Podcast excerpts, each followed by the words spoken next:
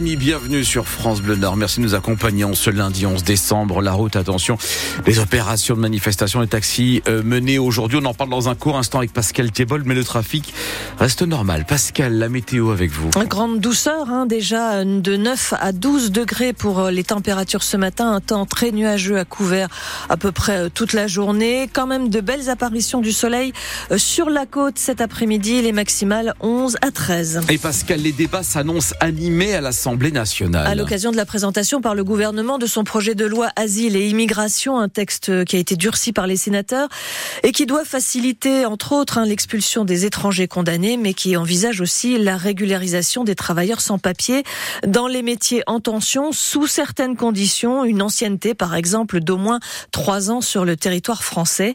Une perspective dénoncée par le Rassemblement national qui y voit un appel d'air. C'est en tout cas ce que pense euh, Sébastien Chenu, député RN de la 19e circonscription du Nord. C'est une loi qui est présentée comme limitant l'immigration, mais sans expulser, sans donner de nouveaux moyens d'expulser, sans dissuader de venir, mais en régularisant. Et c'est toute l'ambiguïté euh, de cette loi, c'est qu'en réalité, euh, elle ouvre une nouvelle voie euh, d'immigration, celle qui régularise, qui donne des papiers, qui euh, permet à des gens qui ont fraudé, euh, qui ont été des, des, immigrés en situation irrégulière, et eh bien à partir du moment où ils ont un petit boulot, eh bien de se maintenir sur le territoire, ce qui évidemment aura des conséquences. Sébastien Chenu, député RN du Nord, le député LFI de la 8e circonscription du Nord, David Guiraud, s'oppose lui aussi à ce projet de loi sur l'immigration, mais pas pour les mêmes raisons. Pour lui, le texte manque d'efficacité pour l'intégration des étrangers.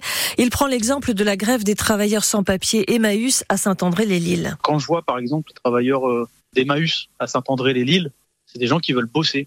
Voilà. Et en fait, ils peuvent pas euh, vivre dans des conditions dignes ou autres parce que euh, on a des politiques d'accès bah, au papier qui sont extrêmement restrictives. Et c'est ça qui crée des problèmes des travailleurs comme ça. Ces lois-là, si vous voulez, le problème, hein, c'est que tous les deux ans, il y, a une, loi sur l'immigration. Donc il y a un moment, en fait, je crois que on a bien discuté, c'est bien, on a bien durci les conditions d'accès et on a bien vu que ça apportait aucun résultat. C'est pas juste que que je suis contre en termes de valeur, c'est que c'est pas efficace du tout.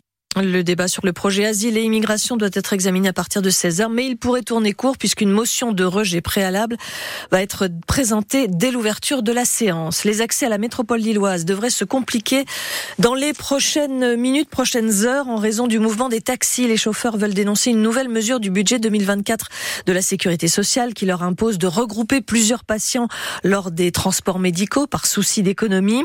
À Lille, les taxis se donnent rendez-vous donc dans les prochaines minutes avenue Willy Brandt et boulevard de Leeds. Ils mettront des barrages filtrants en place jusqu'à 10 heures. Des taxis seront aussi en action sur les autoroutes d'ici une heure sur la 1, la 22, la 23 et la 25 pour une opération escargot. Ils se regrouperont tous devant la mairie de Lille.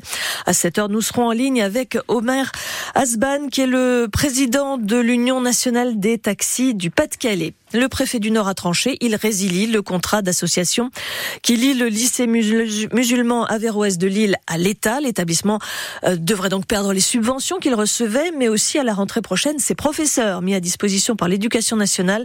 Dans sa décision, le préfet pointe des manquements graves au sein du lycée Averroès, lycée qui a le droit de faire appel évidemment de cette décision. En 6h34 sur France Bleu Nord, le temps s'écoule lentement pour les sinistrés des inondations dans le Pas-de-Calais. Ces dernières semaines, les annonces d'aide se sont succédées de la part de l'État, mais aussi du département ou encore de la région. Mais le temps de ces institutions n'est pas le même que celui de ceux qui subissent les conséquences de ces montées de l'eau. Le ministre de l'économie Bruno Le Maire avait promis le passage de tous les experts des assurances d'ici le 4 décembre. Nous sommes le 11 et certains sinistrés doivent encore patienter. Exemple à la caloterie près de Montreuil-sur-Mer où 80% des habitations ont dû être évacuées.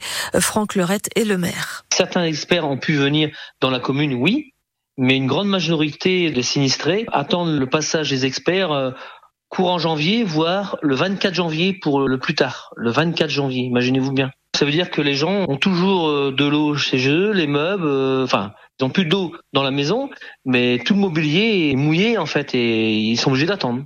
Ils sont obligés d'attendre. Tant que les experts ne sont pas passés, les prises en charge, voilà, il y aura rien. Alors effectivement, il y a, y a des assureurs qui jouent le jeu en donnant des provisions, mais c'est pas le cas de tout le monde. Les assureurs bah, qui donnaient pas d'avance d'argent aux gens, quoi. Donc on est, imaginez-vous, on est à 15 jours de Noël.